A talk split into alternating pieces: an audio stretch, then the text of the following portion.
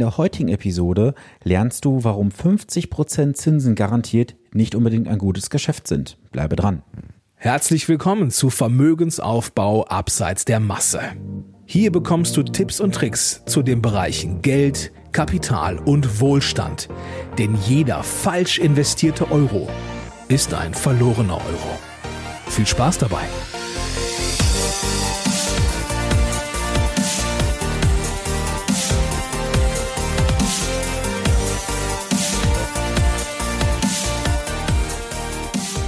Es ist Montag und Zeit für eine neue Podcast-Episode. Schön, dass du eingeschaltet hast. Ja, in der heutigen Episode gebe ich dir einen Einblick in ein Produkt, das sehr viele Deutsche besitzen. Und viele haben das abgeschlossen in der Vergangenheit, weil sie geglaubt haben, einen guten Zinssatz zu bekommen. Und zwar rede ich über einen Banksparplan. Was ist überhaupt ein Banksparplan?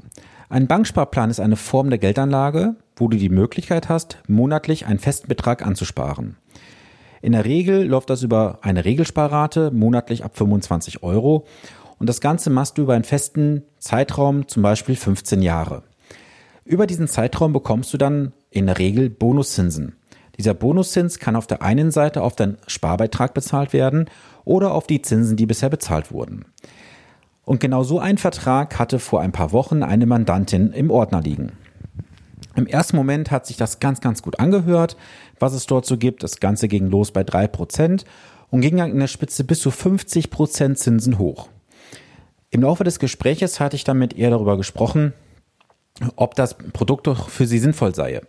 Und sie hatte sich immer wieder daran festgehalten, dass sie an diesen 50% Zinsen doch heutzutage nicht mehr rankommen würde und dass das Produkt diesbezüglich doch sehr, sehr gut sei. So haben wir die Beratung fortgesetzt und wir sind dann auch später nochmal im Detail darauf eingegangen. Doch was zeichnet ein solches Produkt aus, einen Banksparplan? Die Anleger werden in der Regel mit hohen Bonuszinsen gelockt. Damals gab es noch einen relativ überschaubaren Basiszinssatz, zum Beispiel 0,5 oder 0,8 Prozent. Dieser Zins kann jedoch von der Bank jederzeit variabel geändert werden. Doch wissen wir jetzt seit einigen Jahren ist der Zinssatz im Markt nicht mehr so üppig und so ist es auch bei den Banksparplänen.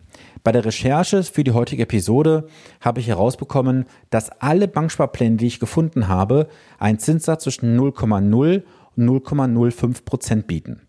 Das heißt, du hast eine Verzinsung, die nicht der Rede wert ist. Die Banken sind im Marketing auch sehr kreativ. Es gibt Banksparpläne, die tragen den Namen einer Fußballmannschaft.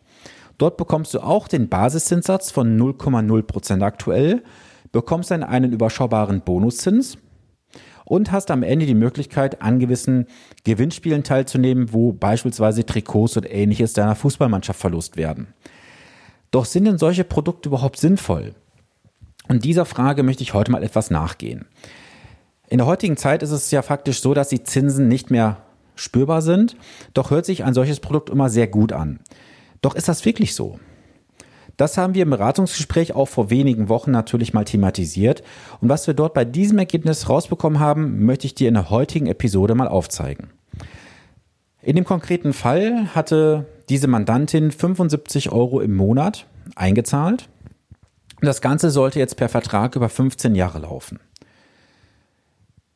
Die Bonuszinsen gibt es nicht ab dem ersten Jahr, sondern fingen an ab dem dritten Jahr und zwar mit einem Bonuszins von drei Prozent.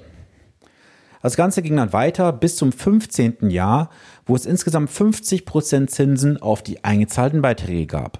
Jedoch auf die Beiträge des Jahres. Das heißt also, wenn sie 900 Euro einzahlt, bekommt sie im letzten Jahr 450 Euro Zinsen gutgeschrieben.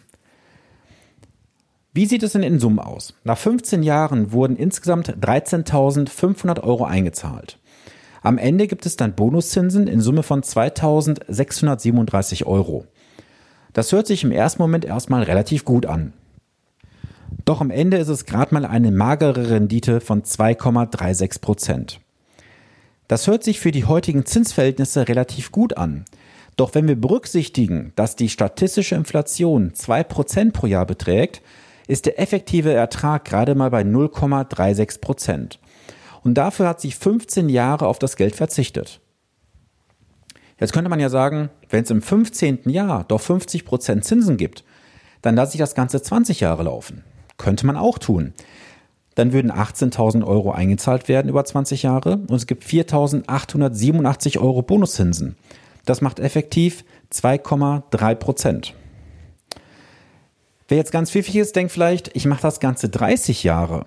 Dann werden 27.000 Euro eingezahlt und es gibt Bonuszinsen in Höhe von 9.387 Euro. Das wäre ein Effektivzins von gerade mal 1,91 Prozent. Jetzt ist dir sicherlich aufgefallen, je länger der Vertrag läuft, umso schlechter wird die effektive Rendite. Und das hat einen gewissen Grund. Denn du musst ja betrachten, dass diese 50 Prozent immer nur auf den eingezahlten Beitrag bezahlt werden. Das heißt, ab dem 15. Jahr sind es 450 Euro durchgehend. Die Jahre davor ist der Zins aber recht überschaubar. Und wenn wir jetzt mal davon ausgehen, dass wir über 30 Jahre im freien Kapitalmarkt eine Rendite von 5% erwirtschaften, dann sprechen wir am Ende über ein Ergebnis von 61.402 Euro. Das Ganze entspricht einem Ertrag von 34.402 Euro im Vergleich zu 9.387 Euro. Du siehst, es sind fast 25.000 Euro mehr Ertrag über 30 Jahre entstanden.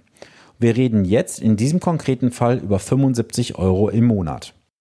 Doch was solltest du in der heutigen Zeit noch berücksichtigen? Du musst einfach berücksichtigen, es gibt keinen sogenannten Free Lunch. Du musst bereit sein, ein gewisses Risiko in Kauf zu nehmen, um überhaupt eine Rendite zu erwirtschaften. Die Bank hat natürlich bei diesen Produkten ein sehr, sehr gutes Geschäft gemacht, denn in den ersten Jahren bezahlt sie einen überschaubaren Bonuszins und der Basiszinssatz ist null. Und wenn ich mein Geld als Bank verleihe, für beispielsweise 2% bei der Baufinanzierung, habe ich als Bank doch ein recht üppiges Geschäft gemacht. Was empfehle ich dir? Wenn du solche Produkte hast, rechne doch mal effektiv nach, ob sich diese Produkte für dich überhaupt lohnen. Diese Produkte lohnen sich nach meiner Meinung nicht, um langfristig gutes Kapital aufzubauen. Es ist eher eine Kapitalvernichtungsmaschine. Denn mit diesen Zinssätzen, die du dort bekommst, kannst du kein Vermögen aufbauen. Warum möchtest du nicht in den Kapitalmarkt investieren? Hast du Angst vor den Schwankungen? Hast du Angst, dass du Geld verlieren könntest? Das sind alles Sachen, die bei dir im Kopf vorgehen, die aber nicht reell sind. Denn wenn du einen langfristigen Anlagezeitraum hast von zehn Jahren und mehr, ist die Wahrscheinlichkeit, dass du mit einem negativen Ergebnis abschließt, recht überschaubar bei deutlich unter 10%. Das heißt umgekehrt, du hast eine Wahrscheinlichkeit von über 90%, dass du mit einem positiven Ergebnis abschließen wirst. Schwankungen sind im Kapitalmarkt völlig normal. Die Frage ist nur, wie gehst du mit diesen Schwankungen im Kopf um? Wenn du dich von vornherein auf diese Schwankungen einlässt und auch weißt, in welchem Risikobereich du dich bewegen kannst von den Schwankungen, hast du mit Schwankungen gar kein Problem. Das, was viele Anleger leider falsch machen, sie kaufen Aktienfonds und glauben dann, dass es nur nach oben geht. Und wenn es da mal eine Korrektur von 20, 30 Prozent gibt, dann fangen viele an nervös zu werden und verkaufen. Doch das Verkaufen gerade, das ist das Fatale. Denn wann steigen die Deutschen wieder bei der Geldanlage ein? Wenn wir wieder auf dem Ausgangspunkt sind, wo man eingestiegen ist. Der Verlust wurde aber realisiert. Und nehme dir bitte mal ein kleines Beispiel mit auf den Weg. Und ich gebe dir mal ein ganz einfaches Beispiel, warum du bitte langfristig das Ganze betrachten solltest und nicht in der Panik verkaufen solltest. Nehmen wir mal an, du hast 10.000 Euro in den Kapitalmarkt investiert. Und jetzt würde sich das Ganze auf 5.000 Euro halbieren und du würdest jetzt den Verkaufsknopf drücken. Was passiert? Du hast 5000 Euro Verlust realisiert und du benötigst jetzt, wenn du aussteigen würdest, 100% Rendite in der Zukunft, um deinen Verlust auszugleichen. Und jetzt mal angenommen, der Markt korrigiert sich wieder nach oben und du würdest einsteigen an dem Punkt, wo dein Portfolio wieder bei 8.000 oder 9.000 Euro wäre. Das, was du davor als Verlust realisiert hast, musst du jetzt oben wieder draufpacken. Es gibt eine einfache Anlageregel, die du immer beherzigen solltest. In der Paniksituation nicht verkaufen. Du kannst leider Emotionen und Geld nicht trennen. Deswegen ist es wichtig, dass du einen Sparingspartner auf der anderen Seite hast. Du brauchst jemanden, der dich in einer solchen Situation begleitet. Es ist natürlich klar, dass sich nicht jeder einen persönlichen Berater an die Seite stellen kann, aufgrund von gewissen Kostenkonstellationen. Eigne dir doch das Grundlagenwissen beim Thema Geld doch einfach an. Warum machst du das nicht einfach? Warum gibst du die Verantwortung in Sachen Geld und Finanzen an dritte Personen ab? Es gibt auch im Markt so viele Menschen im Finanz-, im Versicherungsbereich, die haben einfach keine Ahnung von dem, was sie tun. Dort werden Produkte verkauft, die sie teilweise selbst nicht verstehen, geschweige denn besitzen. Du als Anleger sollst sie aber kaufen. Warum überhaupt? Um dir auch ein Beispiel dafür zu geben, vor kurzem hat jemand, der bei mir in der Beratung saß, vor einigen Monaten eine Indexpolice abgeschlossen.